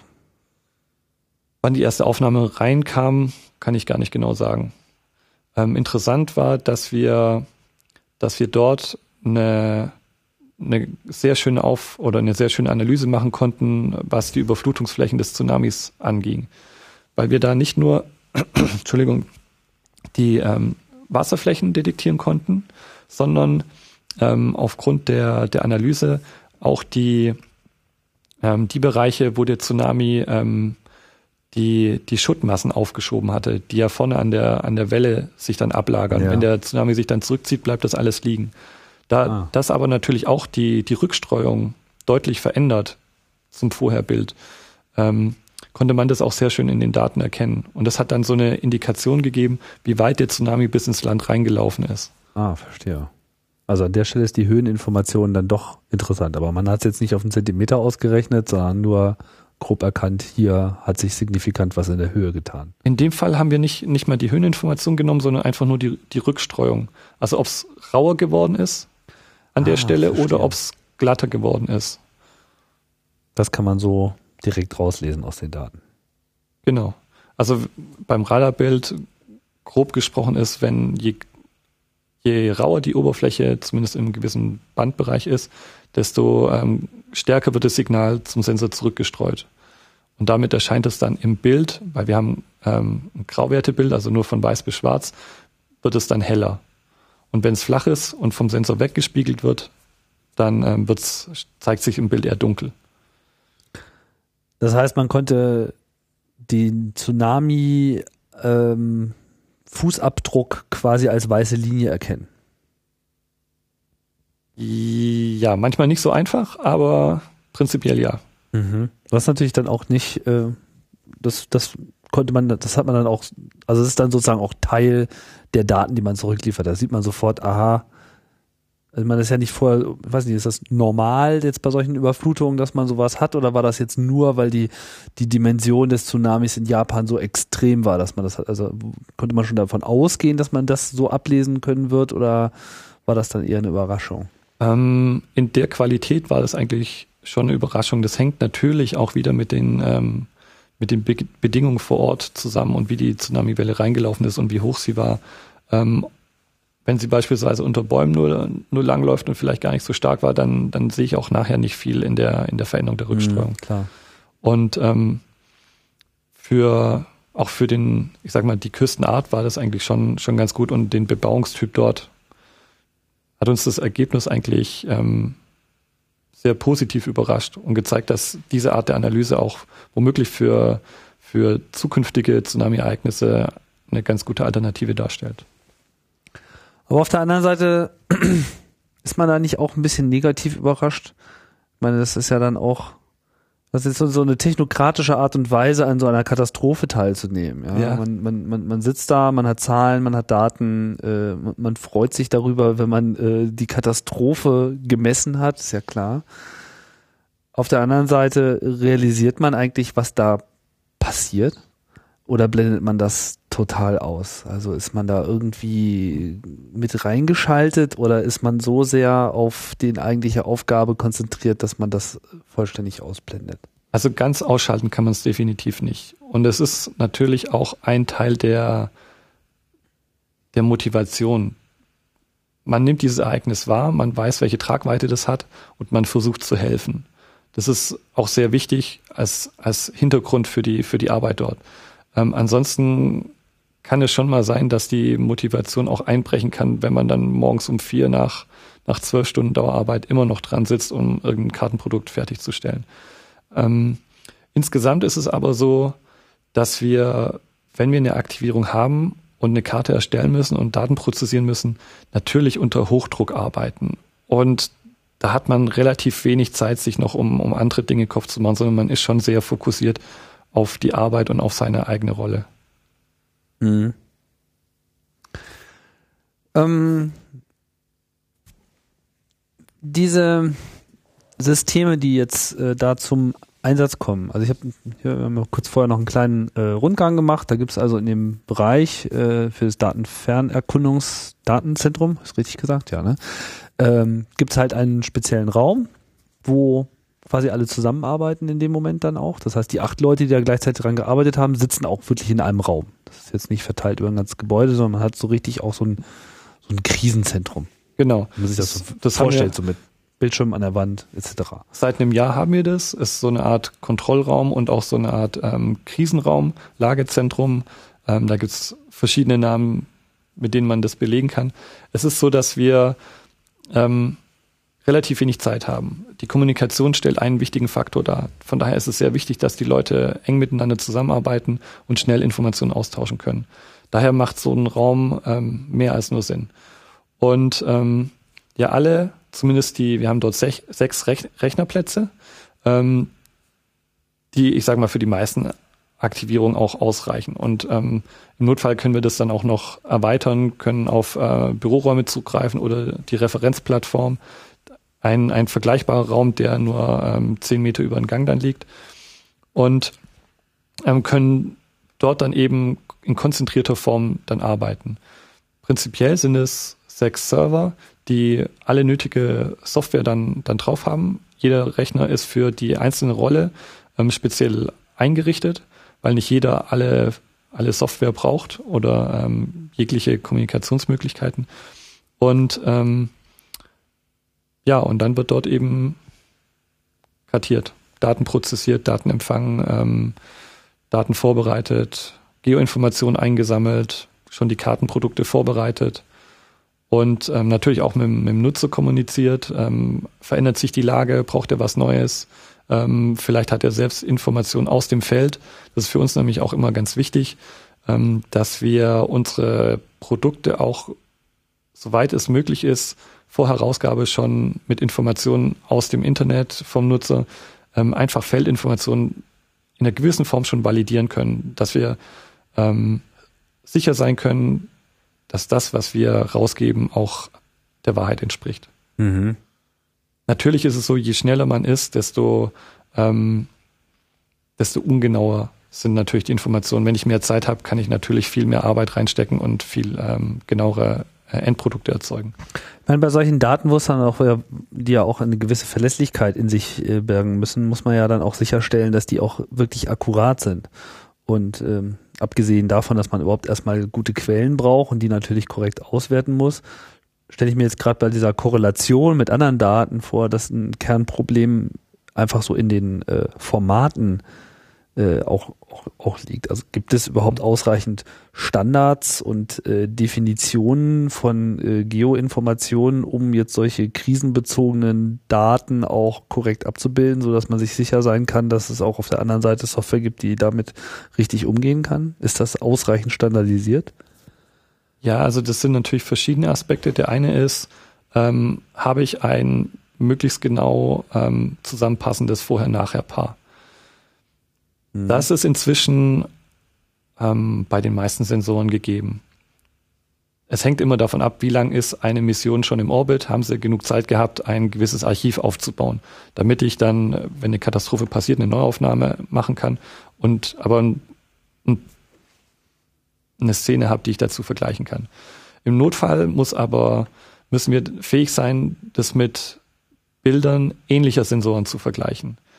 Wenn ich jetzt ähm, das Beispiel Rapid Eye hernehme, dann muss ich eine Rapid Eye Nachheraufnahme auch mit einer Spot, das ist ein französischer Satellit, äh, Vorheraufnahme vergleichen können. Oder wenn es ganz dumm läuft, vielleicht sogar eine, eine Aufnahme aus einem von einem optischen Sensor mit einem äh, Vorherbild aus einem, äh, also ein Radarbild. Das ist natürlich eine sehr, sehr knifflige Sache, aber theoretisch müsste man auch dafür ähm, ja oder dazu in der Lage sein.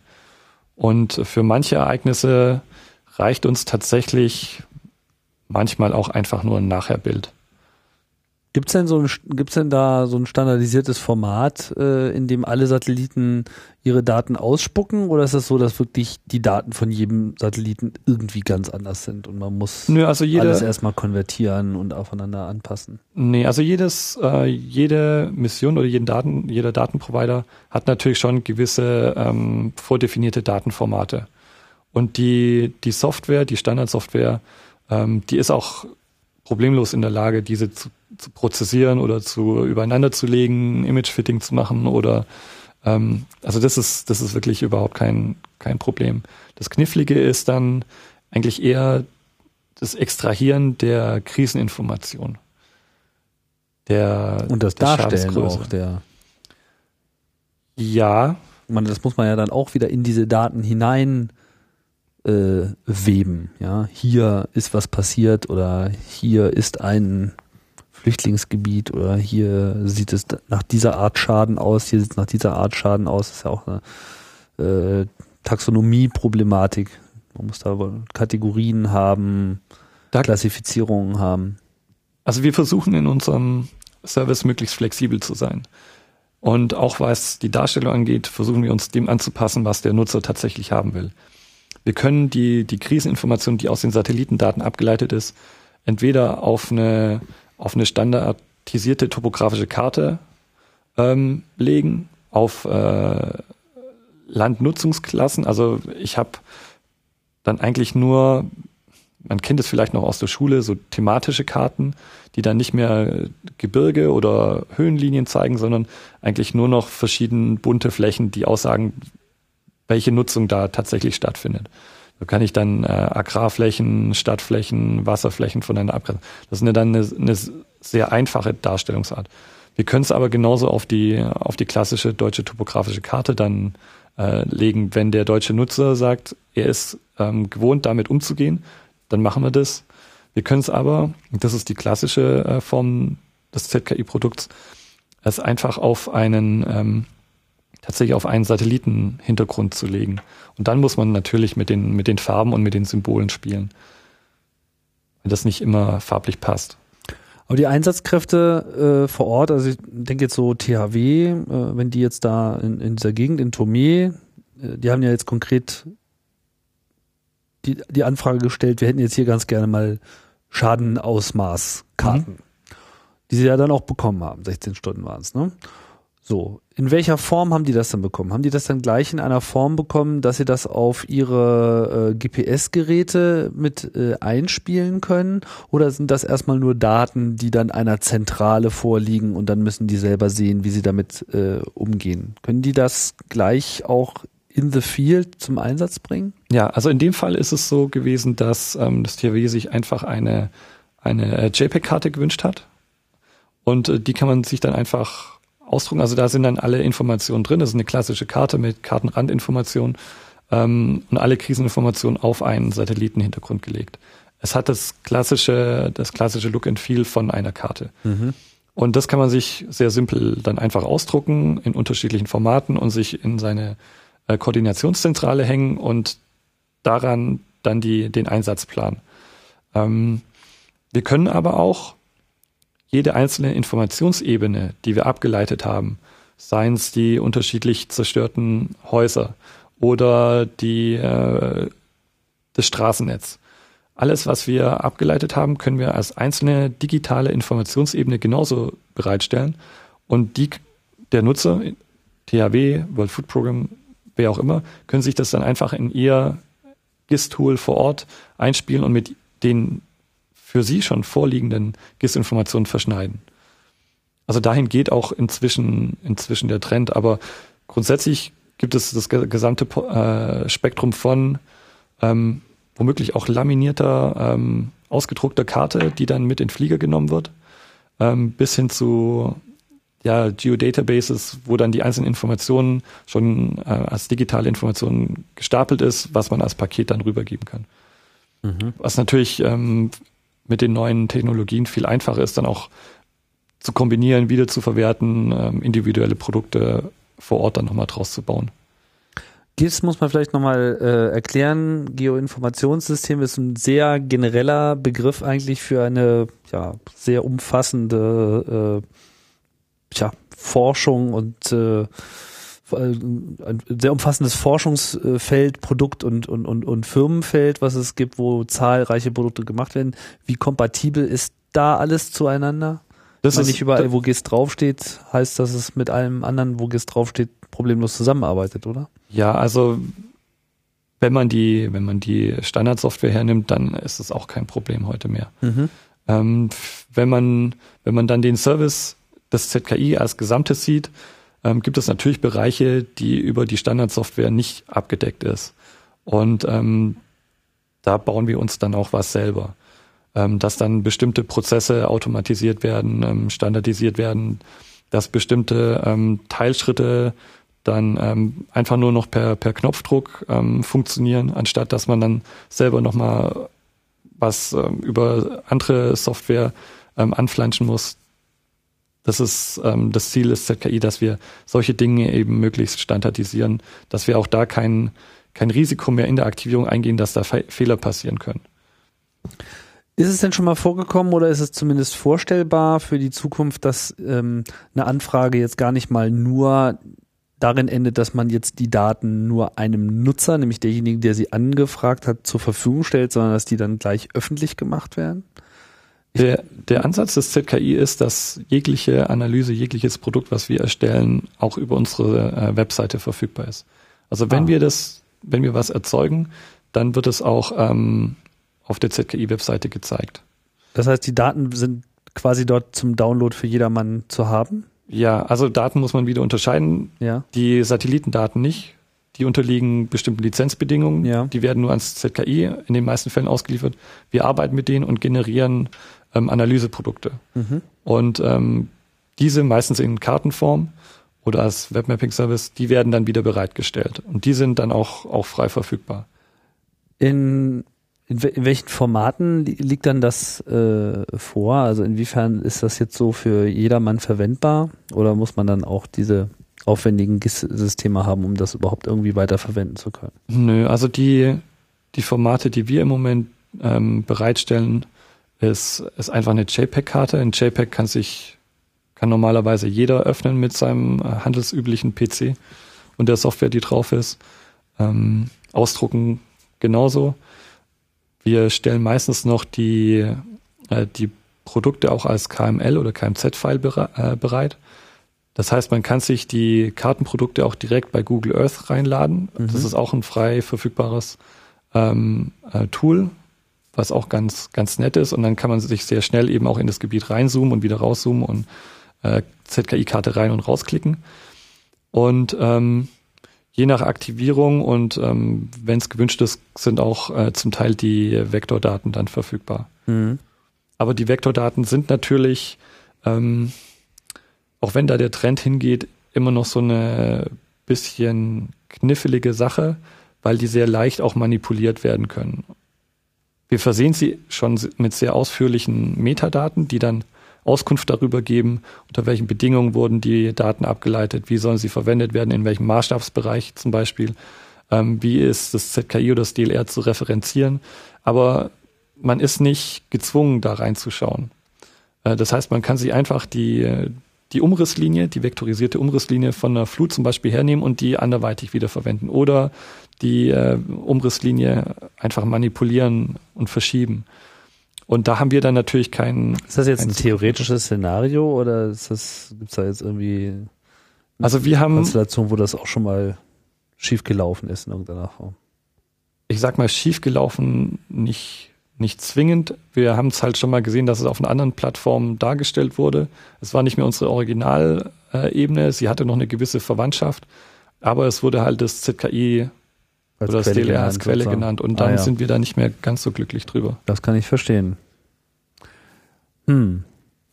Wobei man das Problem natürlich theoretisch auch mit allen anderen Daten hätte, nur dass es bei Vektor etwas einfacher ist, ja. weil es sich halt um, um diese Rohmaterialien handelt. Äh, ich will da nicht zu sehr drauf rumreiten, aber äh, gerade im Kontext Haiti äh, gab es ja auch eine, ähm, auch in Japan später auch, äh, auch so von einer breiten Internetnutzerschaft getriebene Hilfsmaßnahme.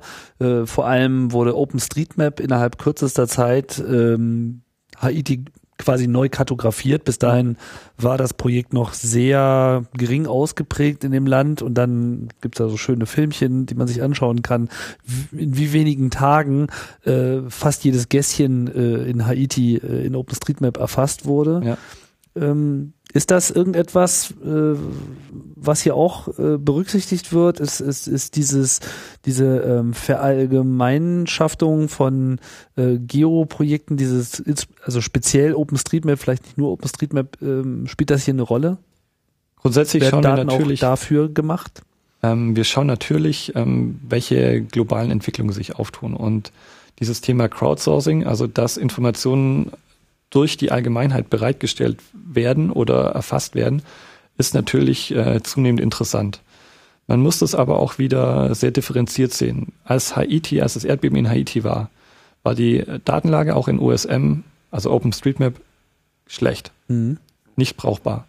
Ähm, das erste, was wir dann eben gemacht haben, weil Logistik im Vordergrund steht, ähm, eine erste Aufgabe vom ZKI war, ein ausführliches Straßennetz kartieren. Das hatten wir definitiv vor USM dann. Natürlich. Aber es lag auch vorher nicht vor. Also es gab. Nicht in der Genauigkeit, wie wir es gebraucht hätten. Ja. Und so ist es ähm, in, in vielen Bereichen. Ich sag mal, es gibt auf der Welt Be Gebiete, die sind sehr gut durch USM abgedeckt. Es gibt aber auch sehr große Gebiete, ähm, wo die Datenlage noch relativ schlecht ist. Und es hängt dann auch an der Größe des Ereignisses. Ähm, ob dann die Community, OSM-Community, drauf aufspringt oder nicht. Also für kleinere Ereignisse, wofür das ZKI vielleicht dann trotzdem kartiert, kann sein, dass dass trotzdem nichts passiert und ähm, von und die Datenlage vorher trotzdem schlecht ist und dann bleibt uns gar nichts anderes übrig als als selbst die das Straßennetz beispielsweise aufzunehmen oder die Flussläufe zu digitalisieren. Mhm. Aber für Haiti war es dann schon schon beeindruckend, ähm, wie dann die Entwicklung danach ähm, stattgefunden hat. Haiti ist in, in vielerlei Hinsicht ein interessanter ähm, Punkt gewesen. Und zwar war das Ereignis so groß und hat natürlich dann mal wieder ein Land getroffen, was ähm, nicht die eigenen Kapazitäten hat, um mit der Katastrophe äh, zurechtzukommen. Ein sehr armes Land, eines der ärmsten überhaupt. Und ähm, bei den Kartierungen sind so viele unterschiedliche Organisationen dann auch aktiv geworden, unterschiedliche Mechanismen, dass man innerhalb von zwei Wochen ungefähr 350 ähm, Kartenprodukte hatte, die mehr oder weniger ähnliche Dinge ausgesagt haben. Wenn man sich jetzt in die Rolle des Nutzers versetzt, dann fühlt man sich womöglich ein bisschen überfordert mit dieser schieren Masse an, an Kartenprodukten, die für sich zum Beispiel noch keinen einheitlichen Qualitätslevel haben. Also man kann an der Karte selbst noch nicht erkennen, außer man hat einen gigantischen Überblick über die Erfahrungen der, der Krisenkartierer, die Einbindung ähm, in, die, in den globalen Kontext, in die äh, Algorithmen, die vielleicht dafür verwendet wurden, kann man relativ schwer einschätzen, wie gut oder wie schlecht die Qualität von diesen Kartenprodukten ist. Und dann so eine Auswahl zu haben, ist dann natürlich relativ schwierig. Aber man könnte im Nachgang wiederum die Karten natürlich auch gut miteinander vergleichen, auch wenn das natürlich ein aufwendiger Vorgang ist. Genau. Also wenn jetzt in 99 Prozent aller Karten bestimmte Dinge identisch sind, dann kann man schwer davon ausgehen, dass das, äh, dass hier kein Fehler vorliegt. Ja, also für Haiti hat man sich dann sogar noch andere Dinge zunutze gemacht. Es hat da eine sehr ausführliche ähm, Mission dorthin gegeben danach und hat ganz Port-au-Prince nochmal äh, kartiert von der Straße aus, welche Gebäude eingestürzt sind, welche nicht, so dass man eine sehr gute ähm, ähm, Ground Truth Datenlage hatte, um dann die Produkte im Nachhinein zu validieren. Also sind die auch schon validiert worden? Weiß man, welche Fehlerquote man so hatte? Ähm, Fehlerquote ist immer relativ. Also ich kann, ähm, ich sag mal, 70 Prozent Genauigkeit kann je nachdem, wann ich das Produkt erzeugt habe, sehr gut oder sehr schlecht sein. Okay. Wenn ich dafür. Dafür war es halt sofort da ja. und äh, gut, seitdem hat sich ja dann auch vor Ort wieder was verändert. Aber trotzdem, Validierung heißt ja im Prinzip, dass man die ursprüngliche Annahme äh, durch den Blick von oben nochmal einer äh, Überprüfung unterzieht. Ja, also die genauen Zahlen habe ich jetzt nicht im Kopf, aber sowohl ähm, die ZKI-Karten als auch die von, von unseren ähm, Kollegen aus dem Safer-Projekt die waren ähm, sehr gut. Mhm. Also da kommt so schnell auch erstmal nichts ran. Aber welche Zukunft hätte denn so dieser Crowdsourcing-Aspekt? Ich meine, dass, äh, dass das ein Problem ist, dass man nicht weiß, wer da agiert und äh, quasi die Verlässlichkeit der Quelle nicht so ohne weiteres äh, bestimmt werden kann. Aber das kann ja dann hier unter Umständen die Masse dann auch wieder wettmachen. Ja, also die Entwicklung ist da noch ziemlich am Anfang. Es gibt auch europäische Forschungsprojekte, ähm, die sich darum kümmern. Eins davon ist beispielsweise GeoPictures. Da ist das DLR nicht direkt involviert, aber über ein anderes Projekt haben wir gerade Kontakt dazu aufgenommen, um eben zu gucken, wie können wir unsere Dienstleistungen mit eben Crowdsourcing-Informationen äh, vernetzen und damit verbessern. Äh, die sind aber noch relativ am Anfang. Die Idee hinter diesem Projekt ist, eine einfache App zu haben, die auf allen verschiedenen äh, Mobiltelefonen und ähm, ähm, Betriebssystemen funktioniert. Eine Kamera hat fast jedes inzwischen. Ähm, GPS ist auch äh, immer an Bord.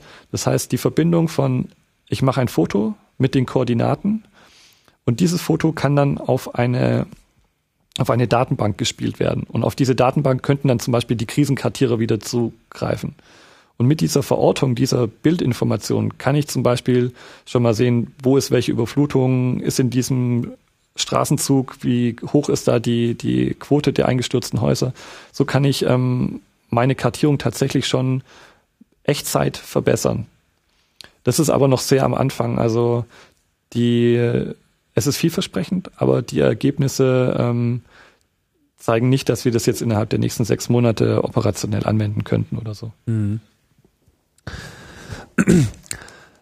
Wir sind so ähm, vorhin noch so ein bisschen abgekommen, als wir diese Rollen des Teams besprochen haben. Da wollte ich noch mal kurz ähm, drauf zurückgehen, um ja. auch zu, vielleicht zu verstehen, wie dieser, dieser Fluss ist. Das sagt ja sicherlich dann auch ein bisschen was über diese Endergebnisse aus.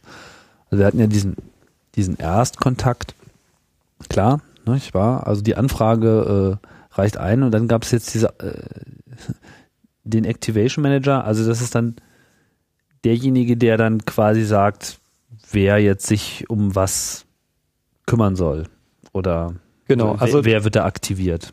Der, der Erstkontakt bei uns im ZKI nimmt die Anfragen auf, selektiert die schon vor, kann die eventuell schon zum Teil äh, beantworten oder zumindest kanalisieren. Manchmal ist es ja auch so, äh, dass das ZKI vielleicht gar nicht der richtige Ansprechpartner ist. Wenn dann die Anfrage tatsächlich beim ZKI landet und klar ist, dass wir Kartenprodukte erstellen sollen, dann übernimmt in dem Moment der Aktivierungsmanager, der Activation Manager und der trägt grob gesagt die Verantwortung, dass am Ende der Nutzer das Produkt bekommt, was er am Anfang angefragt hat. Mhm. Und zur Erfüllung dieser Aufgaben gibt es natürlich dann ähm, noch andere Rollen. Der Data Manager kümmert sich in erster Linie um die ähm, natürlich um die äh, Charter-Aufgaben, was so Datenprogrammierung ähm, angeht und äh, Datenprozessierung. Der ist gar nicht zwingend immer notwendig. Wenn allerdings die Aktivierung größer ist, kann man natürlich auf den dann sehr schön noch zurückgreifen.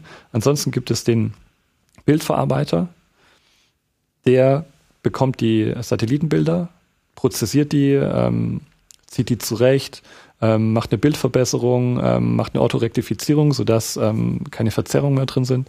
Also solche ähm, Schritte und ähm, macht auch die Bildanalyse.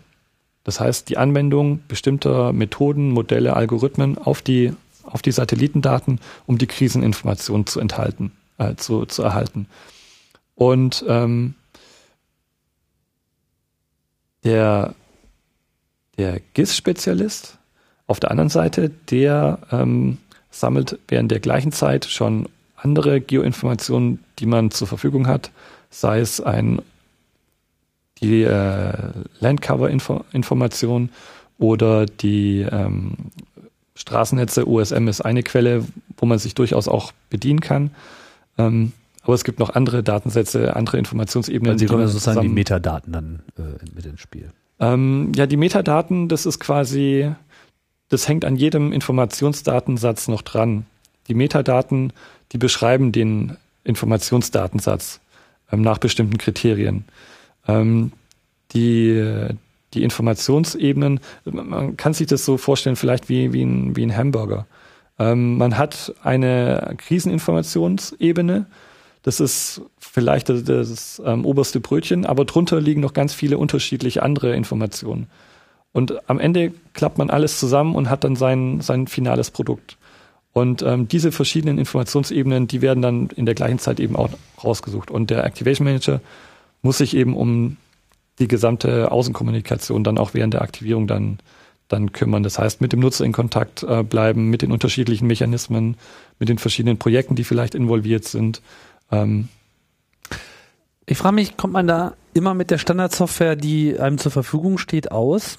Oder ist es nicht so, dass jede Krise wieder andere Fragen aufwirft und andere Antworten äh, versucht werden äh, zu generieren, wo die Werkzeuge nicht richtig äh, schon zurecht liegen, so dass man auch noch einen zusätzlichen Softwarebedarf hat? Wird, wird dann auch noch selber Software erstellt? Oder geht also, es soweit nicht? Doch, es geht schon ähm, so weit. Also in manchen Bereichen ist es so, in manchen Bereichen nicht. Wenn ich ähm, nur die Bilddaten prozessieren muss, ähm, ich sage mal die Standardschritte, brauche ich keine Spezialsoftware. Das funktioniert auch so. Ja. Wenn ich allerdings die Kriseninformationen herausziehen will, dann muss ich unter Umständen eigene ähm, Algorithmen entwickeln. Und das macht ja auch ähm, den Vorteil des äh, ZKI am DLR aus, dass wir genau die, die Nähe zur, zur Forschung haben.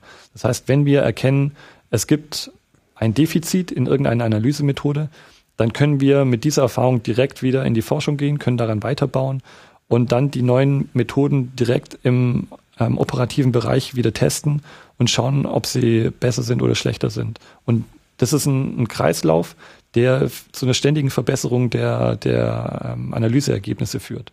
Aber das ist dann eher so Post-Crisis. Also während ja. des eigentlichen Kerneinsatzes kümmert man sich um solche nee, Sachen nicht. Nee, da hat man. Ist jetzt nicht so, dass da noch so der, der, der, der, der, der Skripthacker vom Dienst äh, nee. auch noch abgerufen werden könnte und sagt, hier, äh, versucht doch nochmal äh, diese Meta-Informationen auch noch mit hineinzuspielen. Nee.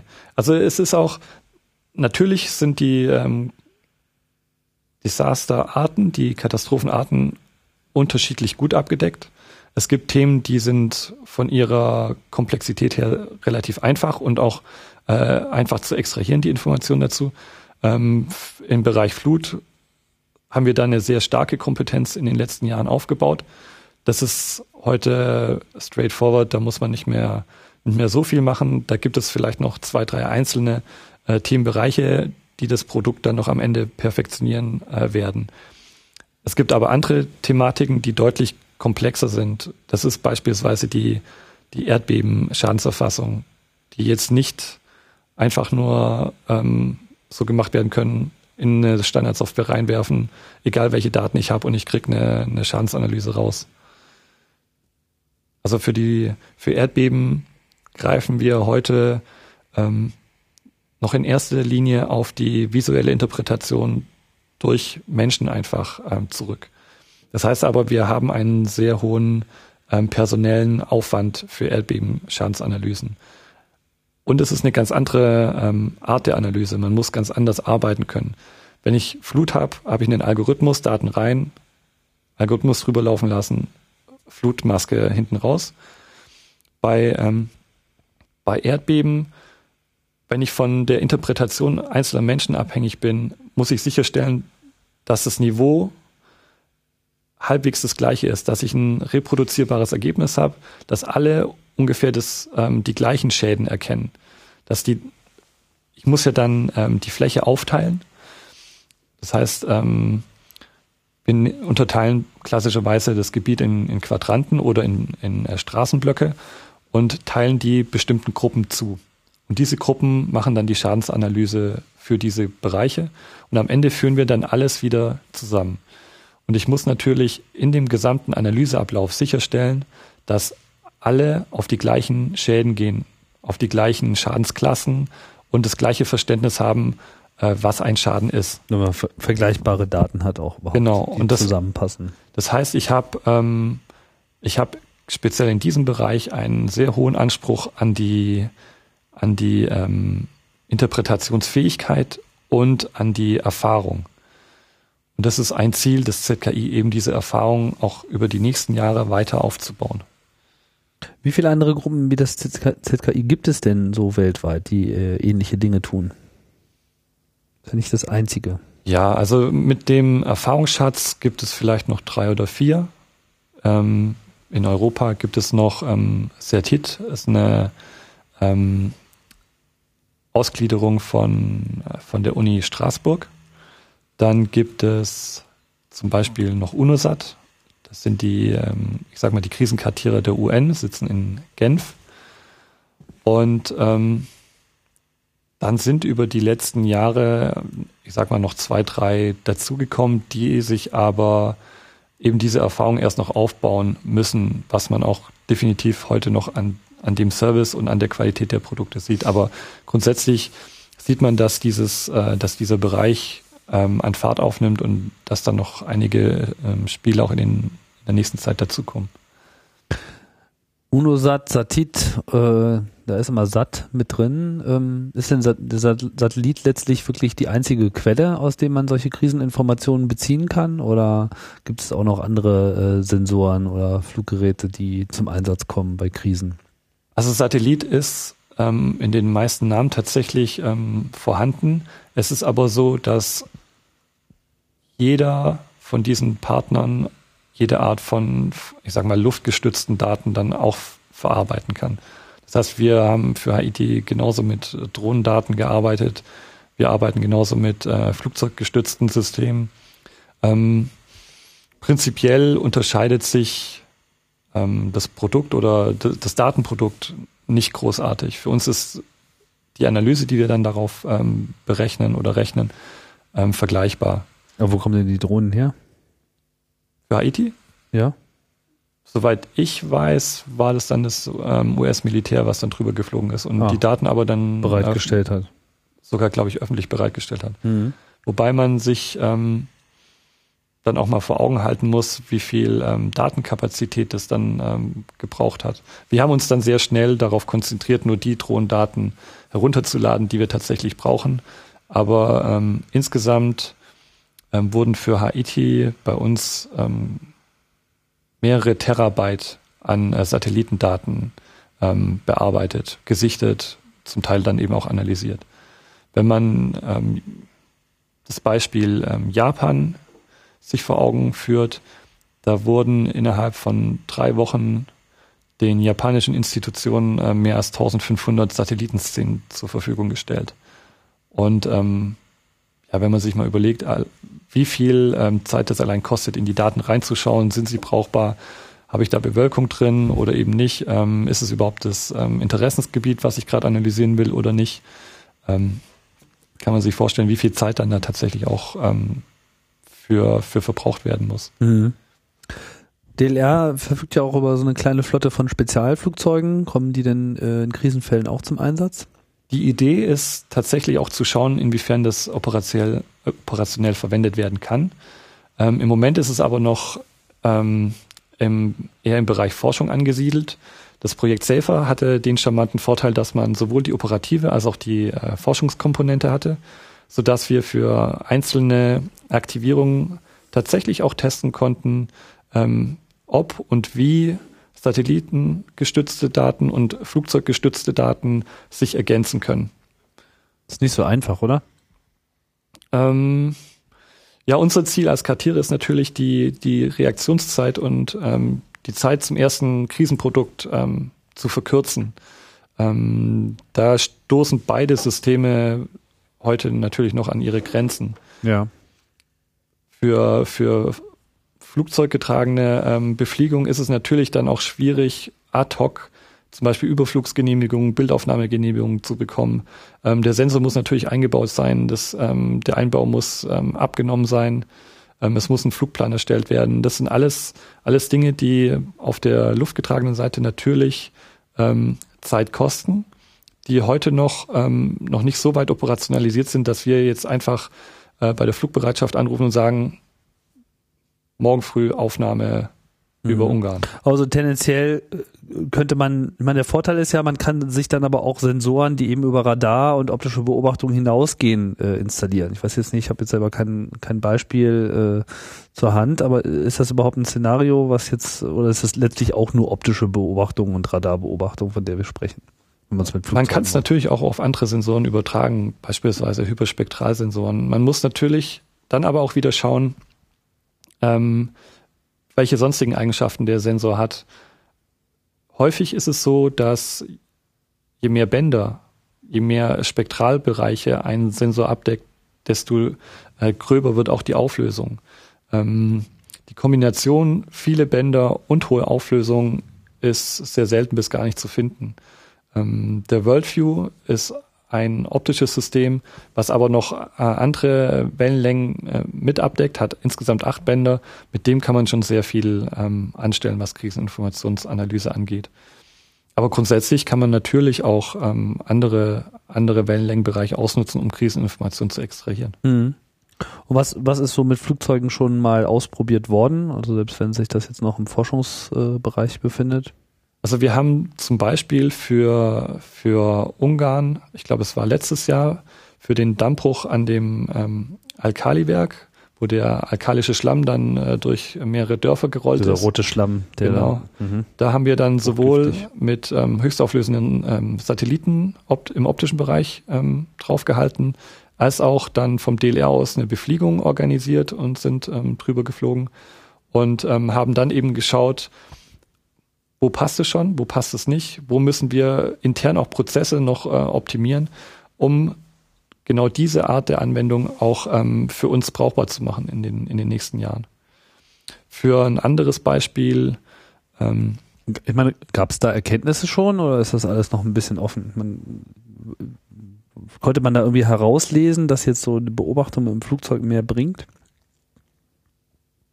Hat sie kann, Qualität? Sie kann definitiv ähm, mehr bringen, weil ich zum Beispiel auch eine höhere Auflösung bekommen kann.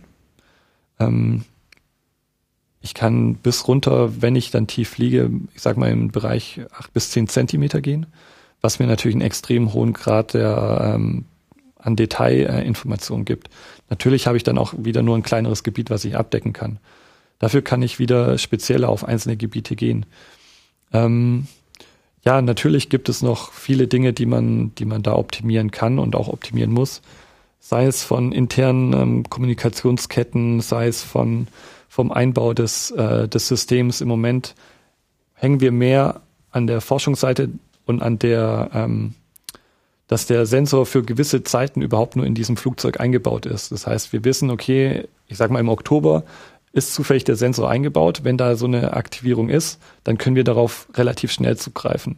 Das heißt aber, in den elf anderen Monaten ist der halt nicht per se in diesem Flugzeug eingebaut und man müsste den erst einbauen und abnehmen lassen. Und das ist dann natürlich was, was ähm, mehrere Stunden dauert.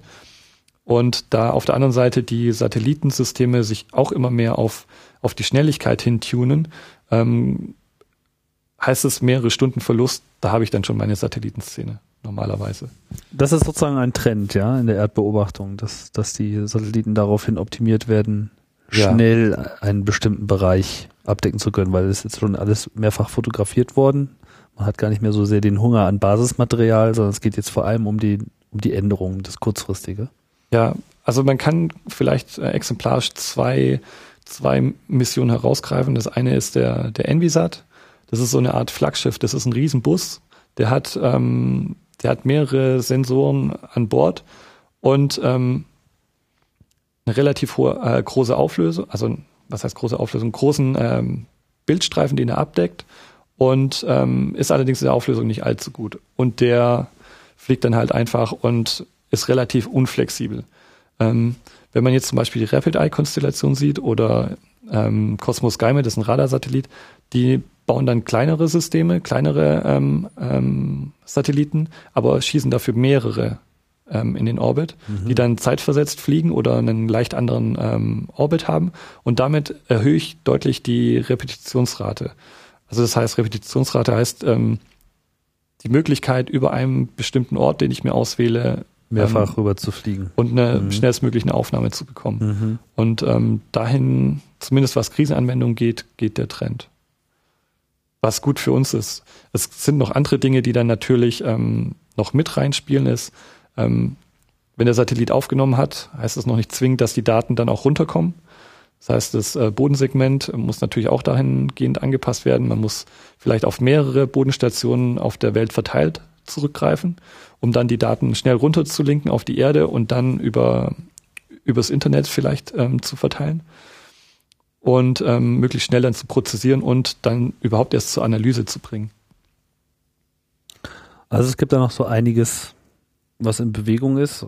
Man merkt auch, es ist, es ist halt auch wirklich eng mit der Forschung verbunden. Also einerseits hat man diese Dienstleistungen, wo es um schnelle Reaktion geht, schnelle Bereitstellung von Daten, aber auf der anderen Seite ist es auch ein permanenter Input und quasi auch eine permanente Anforderungsliste, die in die Forschungsbereiche des DLR wieder mit reingetragen werden. Genau. Also im Moment profitieren wir extrem davon, dass wir eben genau diese beiden Seiten haben. Wir haben ähm, diese operative Komponente und wir haben die Forschungsseite. Und ähm, durch diesen ähm, Zyklus können wir uns relativ schnell an den, auch an neue Entwicklungen dann eben anpassen. Insgesamt ist aber gerade diese Kriseninformation auch wenn sie jetzt zehn Jahre, ich sag mal zehn Jahre Erfahrung schon vorweist, immer noch in einem Bereich, wo sie sich sehr stark entwickelt und ähm, die Technologien sich auch sehr schnell entwickeln.